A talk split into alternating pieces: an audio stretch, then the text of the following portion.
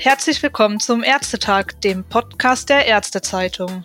Ob man will oder nicht, an der Digitalisierung führt im Gesundheitswesen kein Weg vorbei. In der Theorie klingt alles auch immer sehr positiv. Mehr Vernetzung, kürzere Wege, mehr Gesundheitskompetenz für die Patienten, mehr Zeit für die Ärzte in der Patientenversorgung. Ich bin Margarete Urbanek und Redakteurin im Wirtschaftsressort der Ärztezeitung.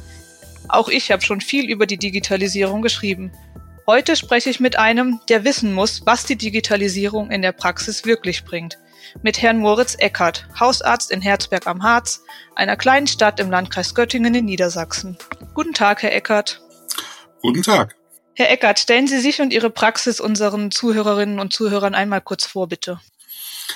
Ich bin ein Teil einer Praxisgemeinschaft bestehend aus zwei Ärzten hier in Herzberg am Harz. Wir betreuen im Schnitt je Arzt um die 1200, 1300 Patienten jedes Quartal, sind beide Anfang 40, ich kurz drüber, mein Kollege ist ein, zwei Jahre älter, sind beide sehr technikaffin und ja, wurden gebeten zuletzt von unserem Softwarehaus, ob wir denn nicht bei der elektronischen Krankmeldung und den Testlauf, der jetzt zuletzt begonnen hat, als Testpraxis zu fungieren. Und Sie haben Ja gesagt?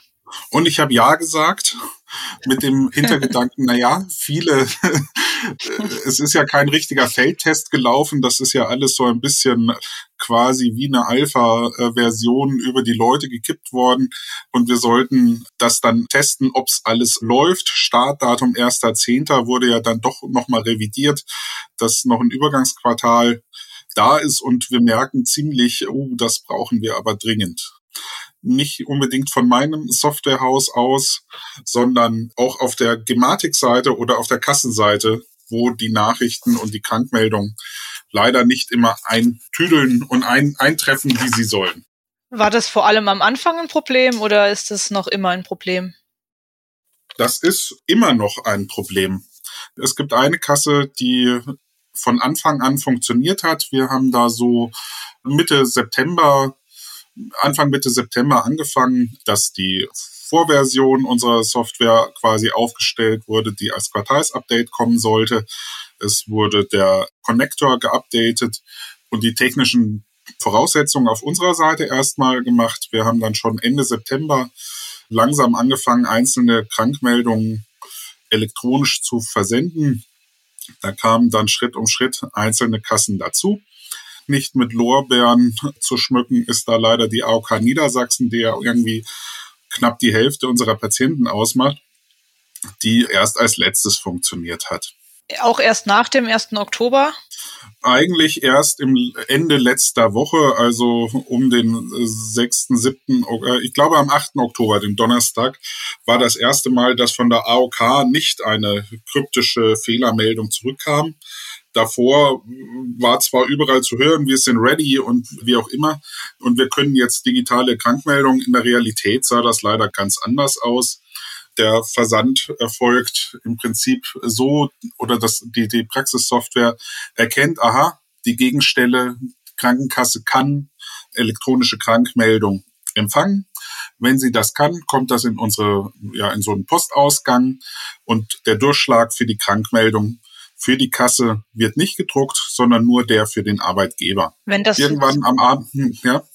Genau, nee, ich wollte nur sagen, wenn das jetzt nicht ausgestellt werden kann, dann. Wenn gar keine, ich sag mal, gar kein Postkasten auf Kassenseite oder keine E-Mail, äh, KIM-E-Mail-Adresse auf der Kassenseite vorhanden ist, dann bricht's das ab. Es werden automatisch wie früher zwei Exemplare, einmal für den Arbeitgeber und einmal für die Kasse ausgedruckt. Wenn die Kasse allerdings so eine KIM-Adresse hat, dann erkennt das das Programm und druckt diese zweite Seite nicht aus.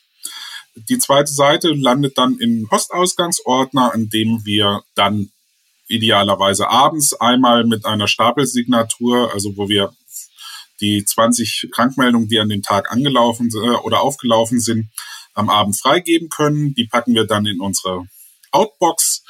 Die Outbox wird mit gewisser Verzögerung dann losgeschickt und liegt dann erstmal bei der Kassenseite.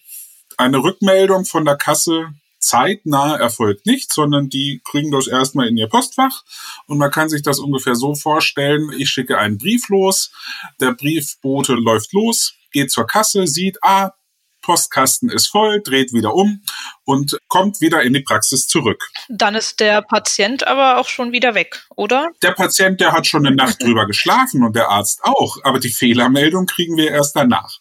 Jetzt ist die Idee, dass man dann es erneut versucht, also sagt, ach nee, lieber Postbote, das war schon richtig, äh, schick doch deinen Brief nochmal dorthin zur Kasse. Also Postbote rennt wieder los, in etwa äh, in Echtzeitgeschwindigkeit wie ein normaler Postbote das zum Postkasten benötigt wird dort am nächsten Tag bei der Post landen. Die Post oder die Kasse sagt, mm -mm, unser Postkasten ist immer noch voll und der Postbote macht sich wieder auf den Weg zu uns. Wir haben jetzt ungefähr 48 Stunden verloren und jetzt darf ich als Praxis, aha, E-Mail äh, oder Krankmeldung kam nicht durch, konnte nicht zugestellt werden. Jetzt darf ich den Beleg für die Kasse ausdrucken, darf recherchieren, an welche Adresse ich das schicken muss.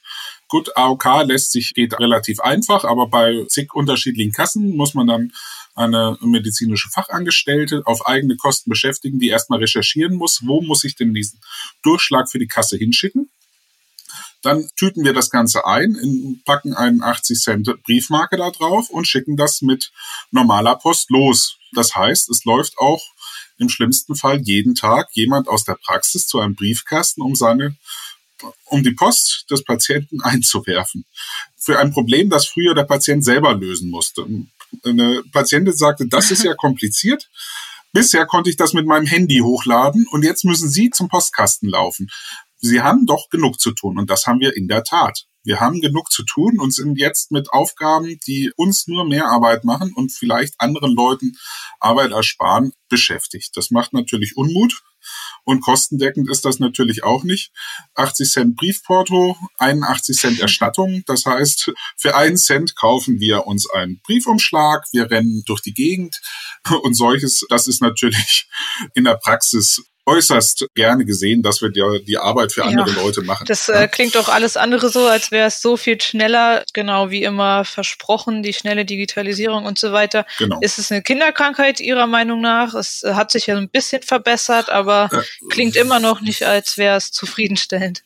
Es ist bei weitem nicht zufriedenstellend. Also heute, als ich um 16 Uhr circa die Praxis verließ, waren immer noch die von Freitag losgeschickten ja, Krankmeldungen immer noch in der Outbox, die nicht als bestätigt zurückkamen, weil offensichtlich auf der Kassenseite immer noch mal einer zum Briefkasten läuft, das scheint jetzt zu gehen, aber dann noch mal einen Brief zurückschickt an meinen Praxissoftware mit dem Signal, ja, ja, ich habe die Krankmeldung bekommen. Also es liegen noch Krankmeldungen von Freitag in meiner Outbox, die nicht bestätigt sind. Und wir haben jetzt heute Montagnachmittag kurz vor Feierabend, auch für Sozialfachangestellte, die um 18 Uhr nach Hause gehen. Das ist ärgerlich, ja. Sehen Sie einen Lichtblick? Das ist ärgerlich für mich. ja, also eine Kasse kriegt es hin. Von Anfang an, da gab es nie Murren. Aktuell bei einer Kasse scheint es nur im Krankengeldfall Probleme zu geben. Ich weiß nicht, ob dir da einen Interessenskonflikt hat zu irgendwie so eine Sache zu generieren mit nicht rechtzeitig zugestellt oder ähnlichem, weil die ja dann natürlich die Lohnfortzahlung im Krankengeldfall übernehmen muss. Ist aber halt bisher nur eine Kasse, unser Softwarehaus, das da sehr engagiert ist und auch im Feldtest teilnimmt, ist da dran, um zu klären, wie das läuft. Das heißt dann im Alltag, aktuell seit Mitte September ist nahezu täglich einer vom Support auf meinem Server und guckt, wo ist das Problem, spricht mit den Kassen die Kassen versuchen es abzustellen und ähm, ja, dann geht's oder es geht nicht. Dann kann man ja fast froh sein, dass es noch diese Übergangsphase jetzt gibt, die einberaumt wurde. Diese Übergangsphase ist ungemein wichtig. Wir haben es nicht in großem Umfang mit allen Kassen testen können. Wir haben ja doch mehrere Kassen am Markt, wobei die sich mit wohl knapp zehn Subdienstleistern zusammengetan haben, die natürlich auch erst ihre Lernkurve haben, die für die die Arbeit und den Empfang quasi, also das Postfach lehren, übernehmen. Aber wir haben ja auch unheimlich viele Praxis-Software-Programme, die da natürlich konform der Bedingungen in irgendeiner Form das losenden müssen. Also die Softwarehäuser sind sicherlich bei weitem noch nicht so weit, wobei meins da sicherlich vorne dabei ist. Also ich kriege da auch, wenn ich sonst mal mit wem rede, auch immer, ja, nee, die sind gut, die machen und tun. Das ist auch mein Eindruck. Aber andere Häuser sind da sicherlich schlechter. Das Problem ist natürlich, dass jedes Problem auch im Zweifel eine Supportanfrage bei dem Softwarehaus. Ne? Mit einer kryptischen Fehlermeldung kann ich erstmal als User oder als Arzt oder MFA nichts anfangen äh, zu einer Supportanfrage führt. Im Alltag, jetzt war natürlich Mon, also Freitag ging's einigermaßen, Montag brach irgendwie Telematikinfrastruktur in ihrer Gänze zusammen. Da waren nicht nur die Postkästen voll, sondern da war den ganzen Tag über ging irgendwie gar nichts mehr, auch noch nicht mal der Impfnachweis. Wir konnten zwar auf die KV, auf den internen Bereich zugreifen, der auch über die Telematik in irgendeiner Form funktioniert, aber zum Beispiel ein Impfzertifikat konnten wir über unsere Software Montag nicht mehr einstellen. Das ist natürlich auch so, dass Quartalsbeginn ein denkbar ungünstiger Zeitpunkt ist, um grundlegende Veränderungen in einem, äh, im Ablauf der Praxen zu starten. Halb Deutschland kommt mit seiner versicherten Karte in der ersten Woche. Der erste Montag im Quartal ist ein Kapftag in jeder Hausarztpraxis. Da werden alle Rezepte und alle Überweisungen für das gesamte Quartal leider abgeholt. Entsprechend äh, brummt da der Laden und es wird ja jede Versichertenkarte wird ein Stammdatenabgleich durchgeführt. Dann wird natürlich jede Krankmeldung, die natürlich an einem Montag immer deutlich häufiger angefragt wird als zum Beispiel an einem Freitag. Also wir, man kann sicherlich Statistiken führen, wann werden die Leute krankgeschrieben. Ich gehe davon aus, dass Montag und wahrscheinlich Donnerstag die Tage sind, wo so Spitzen sind. Donnerstag deshalb, weil man halt am Anfang der Woche für drei Tage krank schreibt, dann die Verlängerung braucht. Aber das ist so ganz praktikabel, was natürlich auch serverseitig offensichtlich nicht wirklich antizipiert wurde und nicht wirklich abgefangen werden konnte. Ab Dienstag ging es dann wieder so ein bisschen, dann kamen wieder weniger Mails zurück, aber AOK Niedersachsen ging erst ab Donnerstag, Freitag, den 7. oder 8. Oktober mit ja, zumindest kam nicht direkt nach 24 Stunden die Nachricht zurück, Postfach voll, sondern es liegt wohl irgendwo zur Bearbeitung vor. Aber auch das ist ja nicht zufriedenstellend, wenn es einfach nur irgendwo zur Bearbeitung vorliegt. Das ist ja das ist jetzt für mich natürlich eine Zusatzarbeit genau, in der Praxis, ja. weil ich es dann erneut prüfen muss, wo ist der Fehler, dann muss ich es erneut freigeben. Das ist so, wie wenn ich einen Brief 37 Mal zur Unterschrift vorgelegt bekomme. Das beschäftigt mich, das beschäftigt meine MFAs, obwohl ich immer wieder das gleiche losschicke und ich kann es nicht ändern.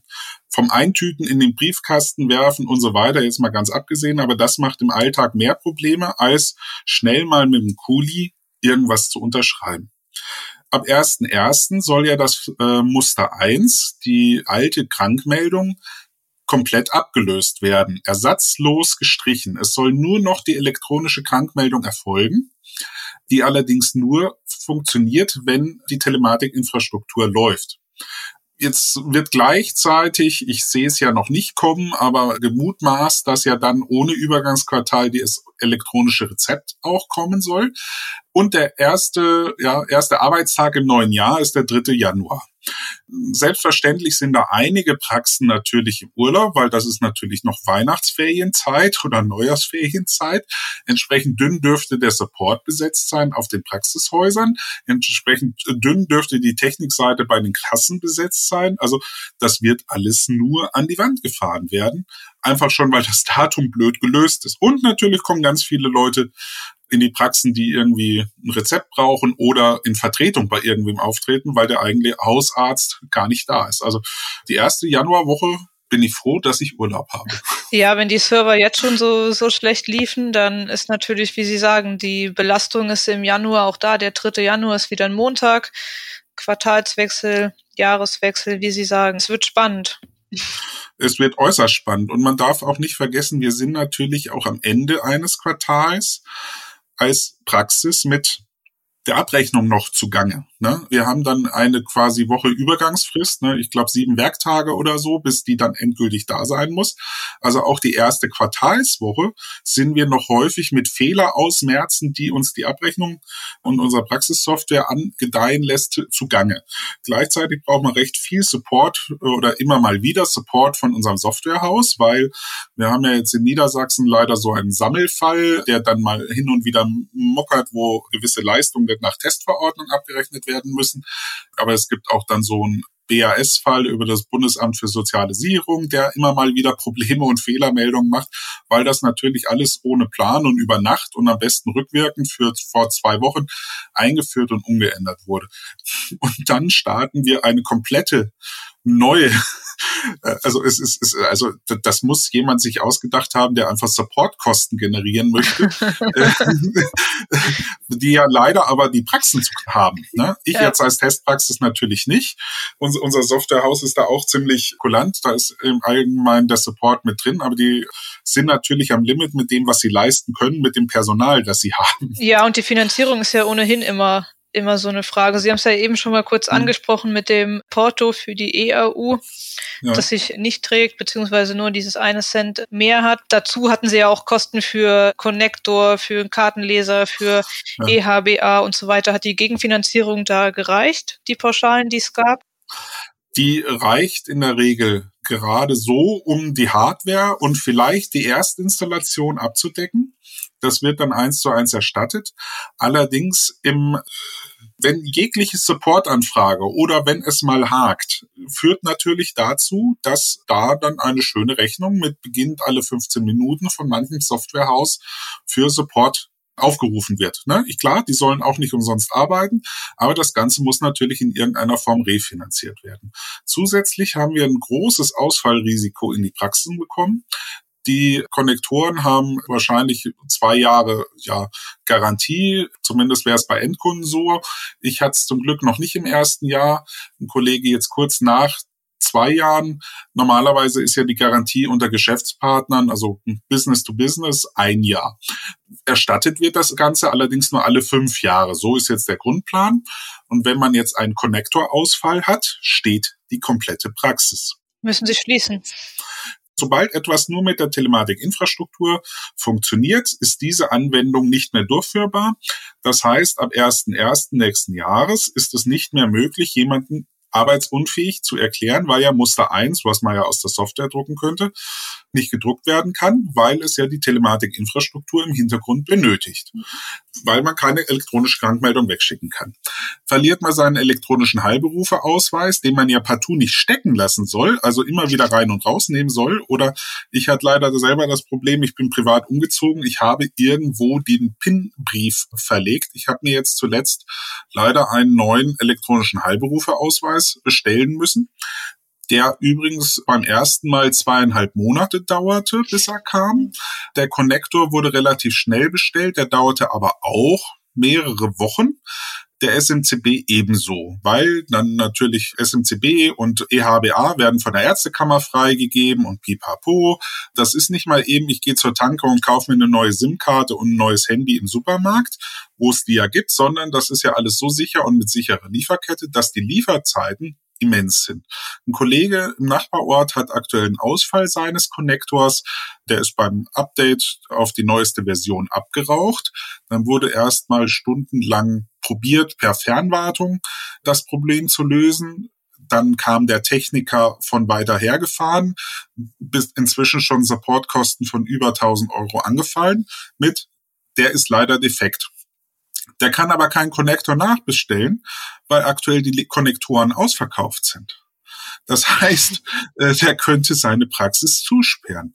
Als Lehrgeld da draus muss man sagen, ich muss mir so ein Ding auf Halde legen, einfach in Reserve, um weiterarbeiten zu können. Ich meine, klar, wenn mein Server, mein Praxisrechner, meine EDV ausfällt, dann ist es so, okay, den Rechner kann ich ersetzen. Am wichtigsten sind die Daten. Da ist es so, da sollte jede Arztpraxis mittlerweile Datensicherungskonzept haben. Bei uns ist es so gelöst, dass wir täglich eine Sicherung, also einerseits auf dem Server untereinander die Festplatten gespiegelt werden, andererseits eine externe Sicherung täglich stattfindet, ein Netzlaufwerk besteht und einmal wöchentlich ein Cloud-Backup im verschlüsselten Umfang.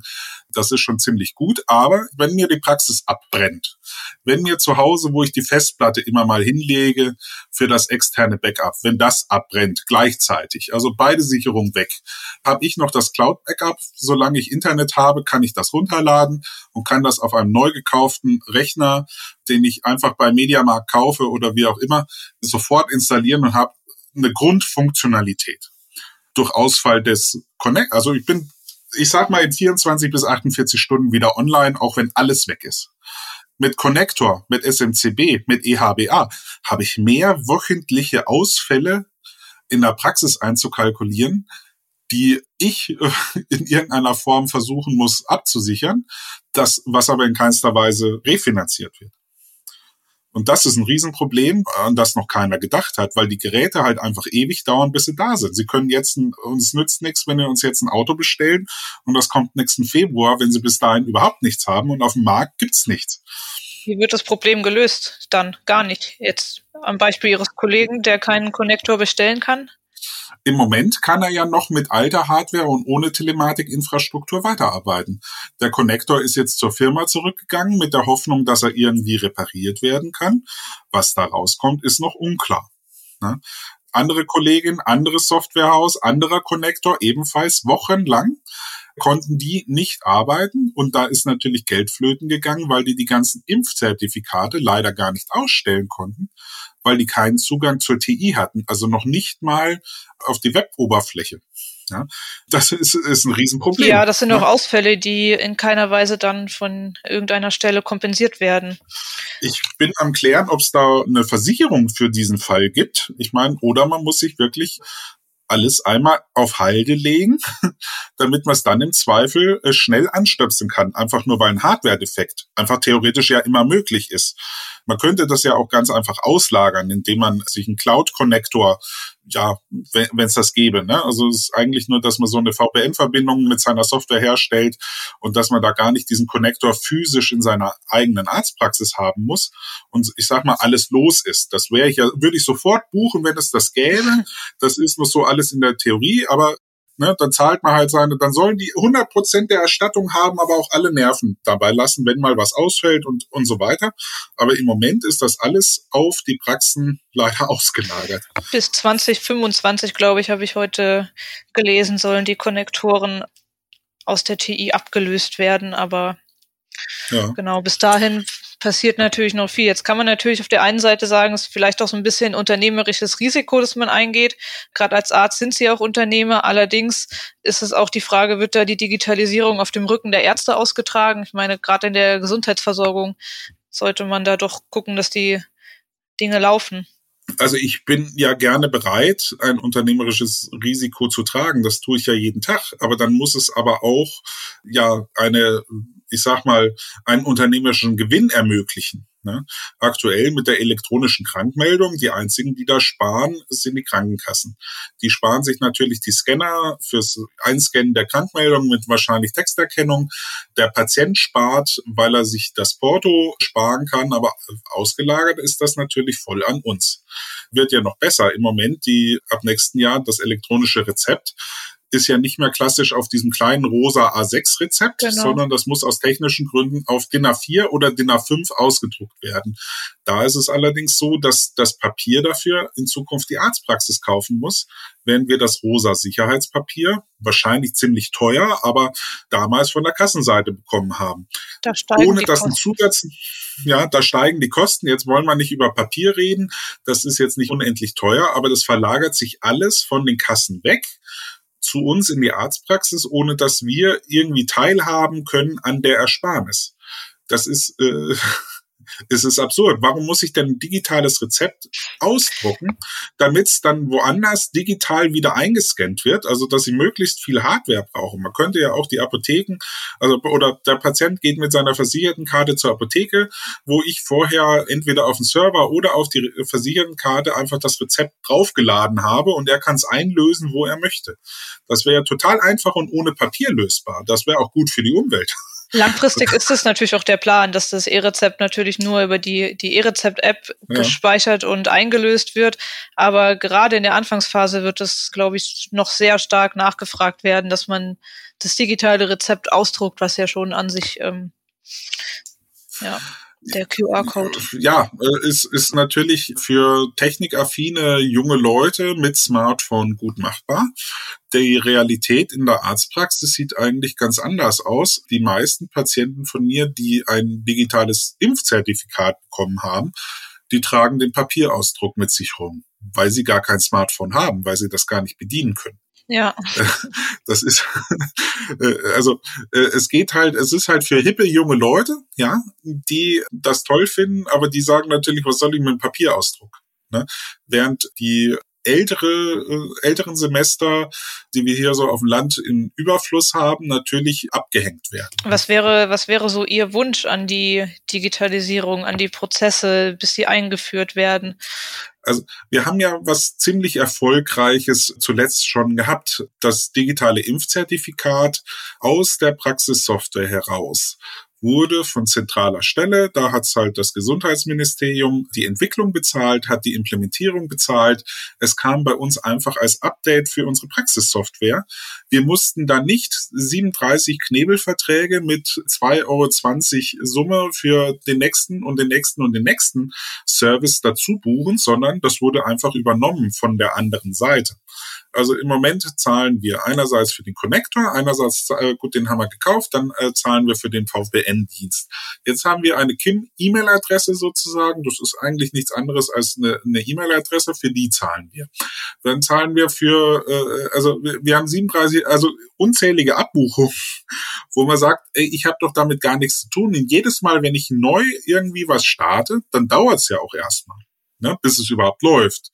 Klar, ich krieg das erstattet, eins zu eins, aber es nervt trotzdem. Warum kann das nicht einfach, diese Kim-E-Mail-Adresse einfach von der KV übernommen werden oder automatisch abgebucht werden oder ich habe meine 100 Euro, die ich jedes Quartal oder jeden Monat zahle und es funktioniert einfach. Ne, ich will ja mit diesen ganzen tausend Zwischenschritten eigentlich nichts zu tun haben. Das brauche ich gar nicht. Nee, Sie als Arzt nicht. Ja? Nee, es klingt auch eher so, als wären Sie fast noch ein kleiner IT-Experte dabei. Naja gut, ich bin mit Computern aufgewachsen und so weiter. Das ist mir alles nicht fremd. Ich bin ja auch voll digitalisiert in meiner Praxis. Wir haben Blanko-Formulardruck seit Anfang an. Das Einzige, was auf dem äh, Nadeldrucker rausgeht, ist das Betäubungsmittelrezept. Leider, dieses Geräusch wird man vermissen, aber meine Kinder kennen es noch, aber die Kindeskinder sicherlich nicht mehr. Das ist aber auch das, was seit Anfang an in der Praxis funktioniert. Der Nadeldrucker ist, glaube ich, älter als ich. Ja, die Druckerbänder, die werden nie leer, die äh, gefühlt. Also da habe ich in den letzten fünf Jahren, vor fünf Jahren mich niedergelassen, nicht einmal was nachgekauft, weil da noch aus den 90ern was liegt und es funktioniert. Wir wollen ja nur einfach, dass es funktioniert und nicht, dass mal da und da und da und hier, hier und wie ah, ein Update notwendig, Zwangsupdate notwendig ist, dass es da und da staut und, äh, und ähnliches. Und deswegen haben wir in der Arztpraxis noch immer Nadeldrucker, auch noch weit verbreitet in manchen Praxen. Wir haben auch das Fax, das, ohne dass wir in keinster Weise mit Leuten kommunizieren können, was datenschutzrechtlich natürlich problematisch ist. Ich als Hausarzt bin halt ganz einfach, ich bin in der Regel der Empfänger. Ja, aber ich habe auch bei Kollegen rumgefragt, hier habt ihr eine KIM-Adresse und so weiter. Nee, nutzen wir nicht, das ist uns zu kompliziert. Ich habe im Moment einen Facharztkollegen, der mir per KIM Nachrichten schickt.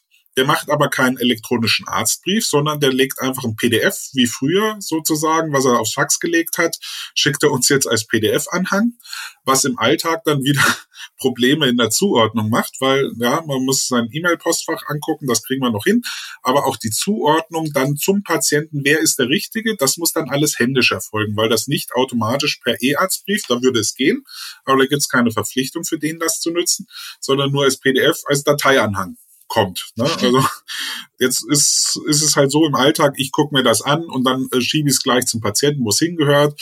Früher hat diese Benennung und so weiter, dass es zum richtigen Patienten, dass der das richtig, Dokument richtig heißt, eine Arzthelferin gemacht. Also es kostet dann Arztarbeitszeit, die ich nicht delegieren kann, weil lesen muss es ja trotzdem. ja. Das klingt jetzt alles ziemlich negativ, sage ich mal, oder sehr gestresst vor allem und nach sehr, sehr viel Arbeitsaufwand. Aber Sie sind ja grundsätzlich eigentlich nicht gegen die Digitalisierung, wenn ich es richtig verstehe. Überhaupt nicht. Jedes, alles, was uns die Arbeit abnimmt, sofort, ja. Datenschutz ist ein großes Thema. Das ist im Zweifel der Hemmschuh für immer alles, ja. Sehe ich auch ein. Ich möchte auch nicht, dass meine Daten überall einsehbar sind. Aber im Moment sind so viel Player unterschiedlicher Art involviert, wer was wo macht. Ich habe ja gar keine Aus, äh, gar keine Ahnung mehr, wer ist denn jetzt schuld. War jetzt die Gematik schuld, die, weil die Telematik-Infrastruktur zusammengekrochen ist? War jetzt die Kasse schuld? Ist mein Softwarehaus schuld? Wer ist jetzt der Ansprechpartner ist, um das Problem zu lösen?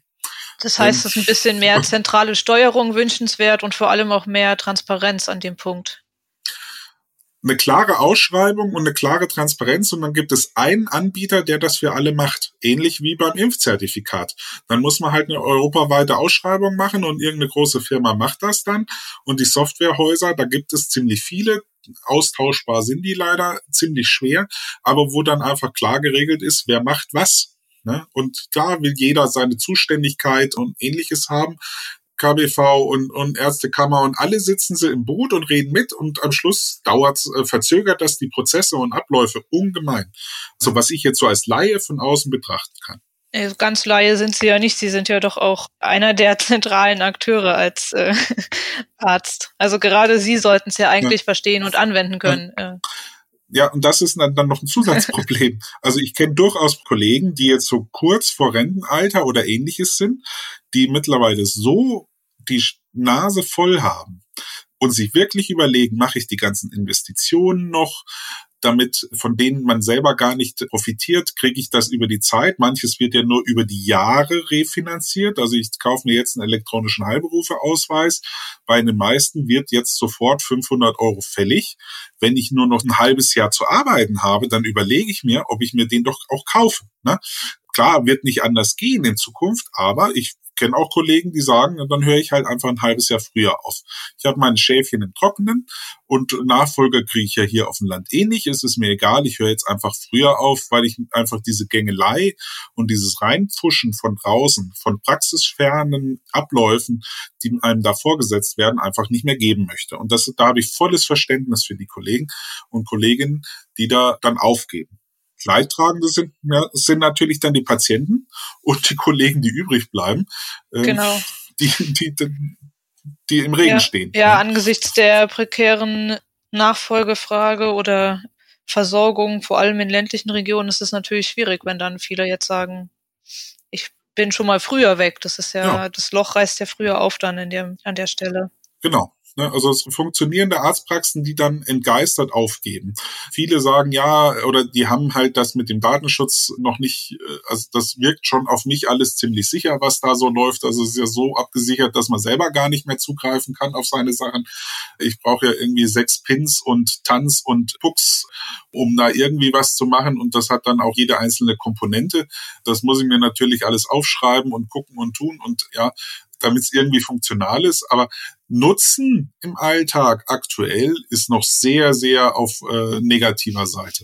Aber Sie haben die Hoffnung, dass es besser wird? Naja, wir können so auch nicht weitermachen, ja. das bin ich mir völlig klar. Ne? Also Klar, nichts ist so schnell wie meine unleserliche Handschrift, ne? wenn ich ein Rezept unterschreibe. Das ist natürlich schon etwas, was nicht mehr in Papierform vorliegen muss. Nur dieser Zwischenschritt, ohne gleich mal einen richtigen Wurf zu machen und dann zum Teil auch mit Abschaffung von funktionierenden Regelung. Ne? Also das Arbeitsunfähigkeitsbescheinigung hat ja funktioniert über Jahre und Jahrzehnte. Das wird ja ersatzlos abgeschafft. Und das ist ja etwas, was problematisch ist. Ich bin mir sicher, alles, was die Arbeit erleichtert, was ein Gamechanger ist, ähnlich wie das iPhone, ja, alles, was den Alltag verbessert, wird sich durchsetzen und mit großer Freude angenommen werden. Und äh, jetzt beim iPhone, da ist ja egal, was es kostet, äh, ist ja absurd, sage ich mal, auch wenn ich meines sehr, sehr gern mag. Aber dadurch, dass das so gut funktioniert, ja, nutzen wir es. Ja. Wenn es aber nur teuer ist, aber nicht funktioniert, dann steht's rum und es wird keiner benutzen. Ja, der Nutzenseffekt, das ist natürlich ein, ein, sehr zentraler Punkt an der Stelle, der immer wieder angesprochen wird. Sie haben jetzt auch viele interessante Aspekte angesprochen von der Finanzierung über den Einsatz in der Praxis und so weiter. Vielleicht können Sie uns noch mal zum Abschluss kurz zusammenfassen, was Ihnen besonders am Herzen liegt. Wenn Sie einen Wunsch frei hätten, wie würde der lauten? Oder zwei Wünsche. Trend die Finanzierung und die Erstattung von den Arztpraxen. Lasst uns da außen vor. Macht das unter euch und den Praxissoftwarehäusern aus. Das ist ein Wunsch. Ich will damit nichts zu tun haben und stellt es uns einfach funktionierend nach einem ordentlichen Feldtest, bei dem ich ja auch gerne mitarbeite als, ich sag mal, Testpraxis, aber stellt es als fertiges, funktionierendes Produkt den Leuten zur Verfügung. Und dann wird sich das auch durchsetzen. Aber der jetzige Weg mit Einzelkosten, äh, nicht funktionierende Sachen wird sich, wird, wird, wird nicht gehen. Das wird nur Unmut und ja, Mord und Totschlag oder Streikverhalten oder wie auch immer nach sich ziehen. Ne? Wenn wir nur Dienst nach Vorschrift irgendwann machen, dann wird Deutschland ein großes Problem haben in der Patientenversorgung. Ja, ja. ist so. Gut, dann ja, ich drücke Ihnen und Ihren Kollegen die Daumen, dass Ihr Wunsch in Erfüllung geht und auch allen Patientinnen ja. der Bundesrepublik. äh, ich danke ja. Ihnen für das Gespräch. Es war wirklich sehr interessant mit vielen äh, spannenden Aspekten. Vielen Dank. Bitteschön. Wiedersehen. Tschüss.